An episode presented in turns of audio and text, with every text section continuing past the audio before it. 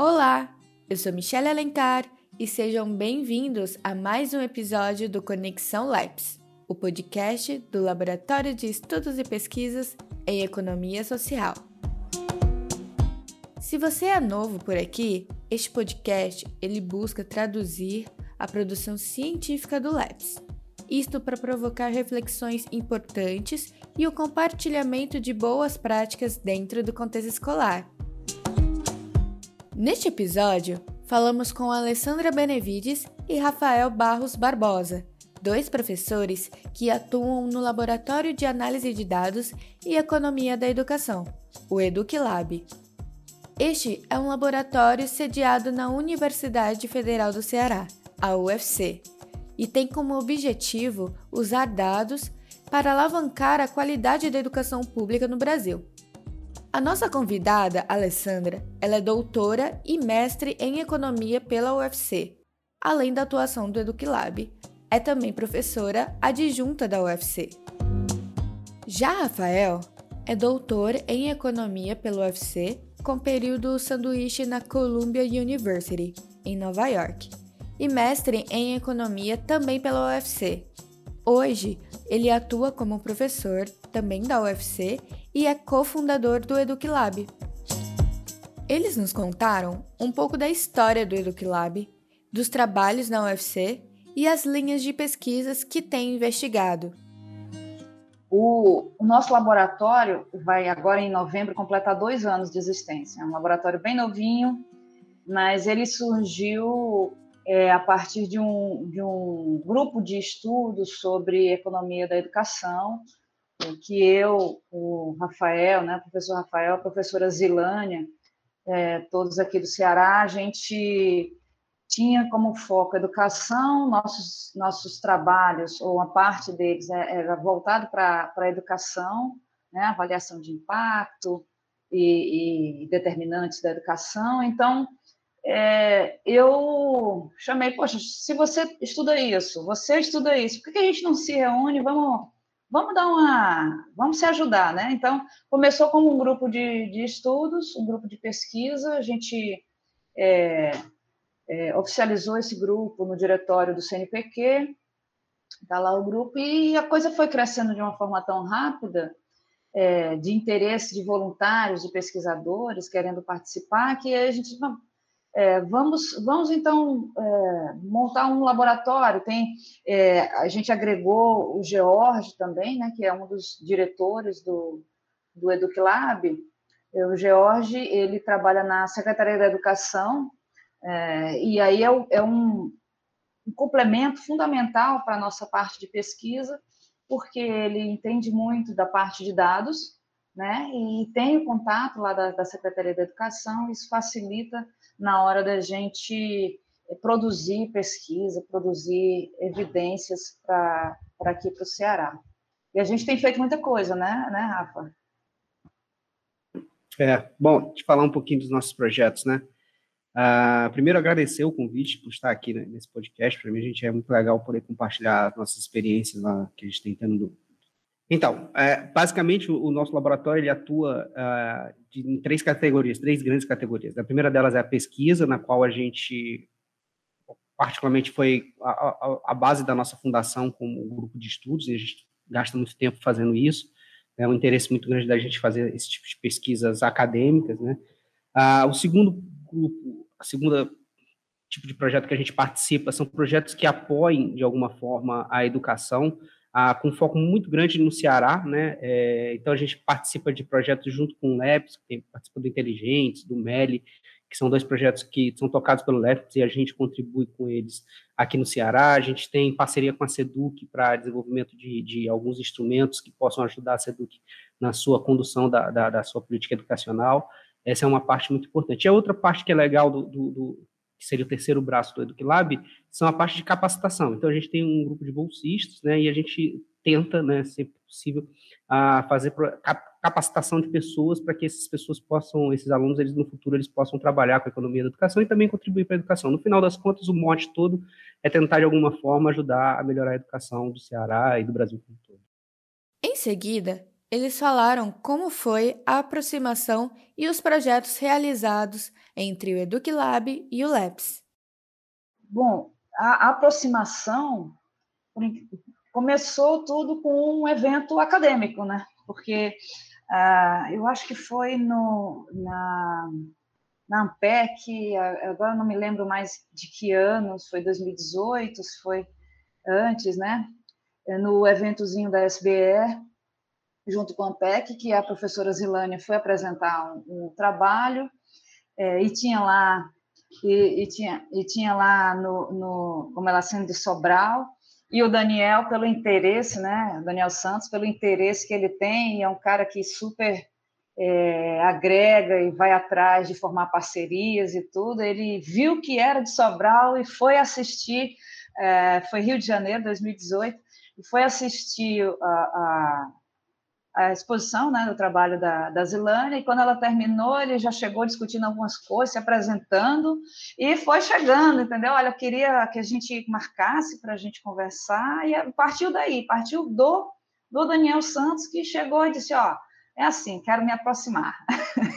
e ele veio, é, e, e, a partir daí a gente foi marcando algumas reuniões com o grupo já, né, interagindo, ele vem muito aqui ao Ceará, e, e sugerindo, super aberto para sugerir é, parcerias com, com projetos, é, seja projetos mais é, voltados especificamente para a prática né, educacional, para melhoria de alguma coisa, um projeto mais específico, ou projeto de pesquisa sem, sem tanto foco, mas sempre voltado para a educação.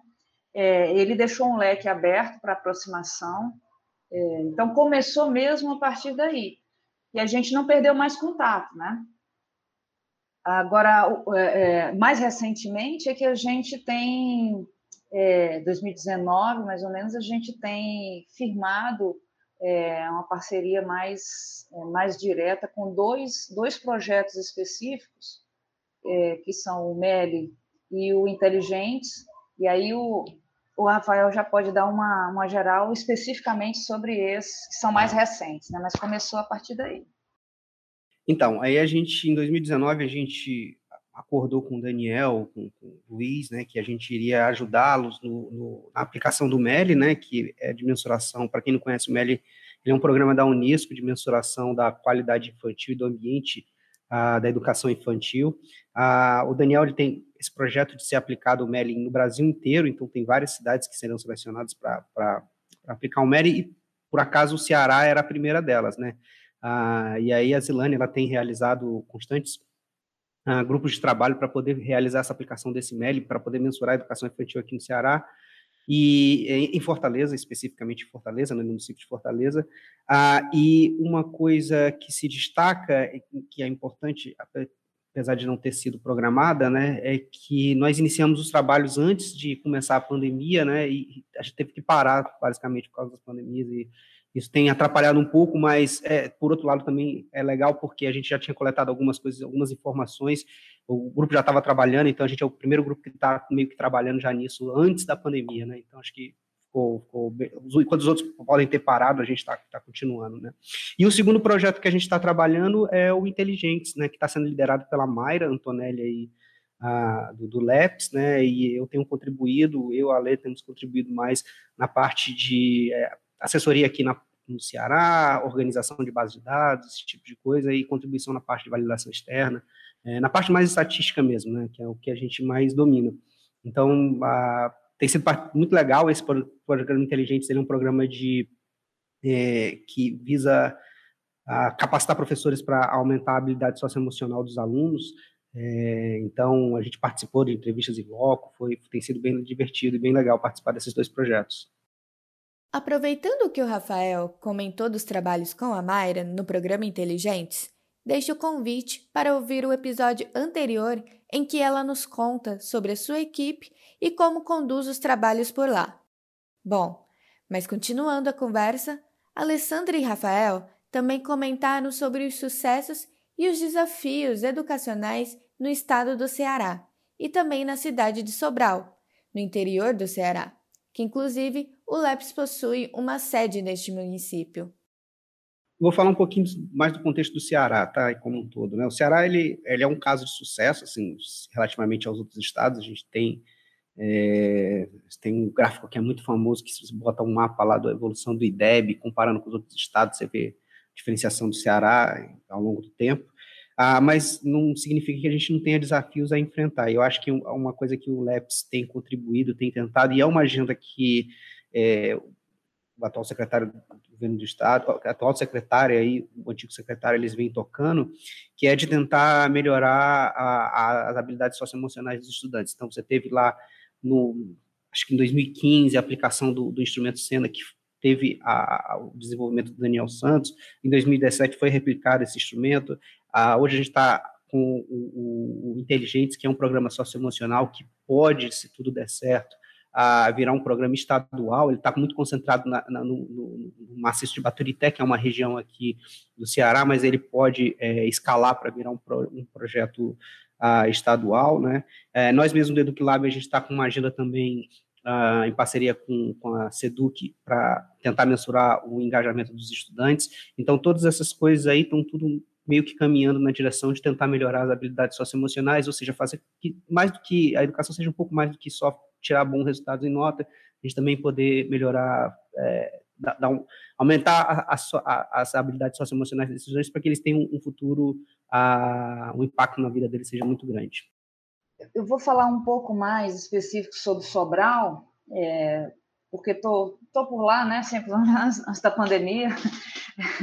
Eu sou professora lá da, da Universidade Federal no campus de Sobral, e Sobral é bacana, você, é, o LEPS tem um, um, um, escritório lá em Sobral, né? Algumas pessoas podem não saber, mas é, o, o, escritório ele é no mesmo prédio da Casa de Avaliação Externa de Sobral, está tudo dentro da, da, da, própria educação lá. E, e o, os governos, principalmente o, Herbert, né, que é o secretário de, de Educação lá de Sobral, é, é, o pessoal é muito aberto à participação é, da, da academia e sempre receptivo, sempre buscando entender por meio de evidências como melhorar, e, e acho que isso aí, é, por atuação do LEPS, que está lá, lá coladinho né, com, a, com a Secretaria de Educação, e agora a gente também ajudando, uma vez por outra, a gente está por lá auxiliando e tentando é, ajudar na, na, melhor forma possível. É, e acho que a tendência é, é, melhorar cada vez mais né, a, a educação. Tem muita coisa para ser feita, assim. É, o, o LEPS tem ajudado lá na organização dos dados, lá em Sobral, especificamente, né? E e se você não entender o que é que os dados podem dizer, se você nem, nem tem os dados, fica difícil até começar a estruturar, a visualizar alguma coisa a respeito da, da própria é, educação. É, Sobral é um, é, um, é um polo complicado de se estudar academicamente, porque tem muita coisa acontecendo ao mesmo tempo. Você, ao mesmo tempo que tem a Fundação Leno montando um laboratório lá em Sobral, que já existe, você tem uma escola de formação de professores, que também influencia na, na educação. É, você tem um é, PISA for School acontecendo, você tem, enfim, o, o MELI, o MELINho né, acontecendo, o MELCO acontecendo. Você tem vários projetos acontecendo ao mesmo tempo. Fica difícil você saber o que, que dá o, o que, que dá impacto, o que, que dá efeito, né? É, mas algo está acontecendo que está dando algum efeito, porque Sobral tem, tem melhorado bastante, pelo menos em termos de ensino fundamental. Né? O desafio é o ensino, o ensino médio. Então, é, desafios tem muitos. Você tem evasão, você tem a questão da violência cercando é, adolescentes e, e jovens não só em Sobral, mas no Ceará como um todo. É, a própria qualidade ainda não está, é, tem melhorado, mas precisa avançar muito mais. Então, coisa para fazer em relação à, educação, de fato, não, não vai faltar, e, e parcerias vão ter que ser estabelecidas cada vez mais para poder a gente alcançar essa meta. Para finalizar, eles comentaram sobre a parceria com o LAPS e os desafios para os próximos anos. É, eu basicamente só quero também agradecer a oportunidade de a gente é, divulgar um pouco o nosso trabalho. É, tem muita coisa sendo feita, tem muita coisa por fazer, né? É, a gente tem sido, tem participado de, de rede de, de pesquisa, é, tem sempre, agora mais que nunca, webinar, participando de webinar, é, da melhor forma possível, porque o desafio pós-pandemia vai ser enorme, né? Eu, eu, eu acho que talvez é a agenda mais urgente da, da parte de, de educação e, e cada vez mais a gente vai precisar é, juntar forças porque a dificuldade para São Paulo vai ser semelhante à dificuldade para o Ceará, vai ser semelhante à dificuldade para o Acre, porque ninguém ninguém está tão bem que não vai sofrer no pós-pandemia. A educação vai sentir um, um, impacto muito grande e isso precisa ser de alguma forma pensado para superar o quanto antes.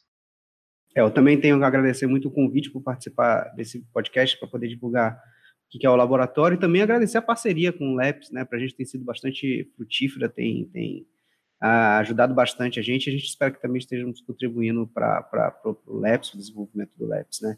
É, no geral, acho que a lei já colocou tudo, né, o desafio agora é muito grande e tem muita coisa para ser feita, e eu acho que quanto mais parcerias a gente formar, é, quanto mais o time a gente somar, o efeito complementar disso vai ser muito maior.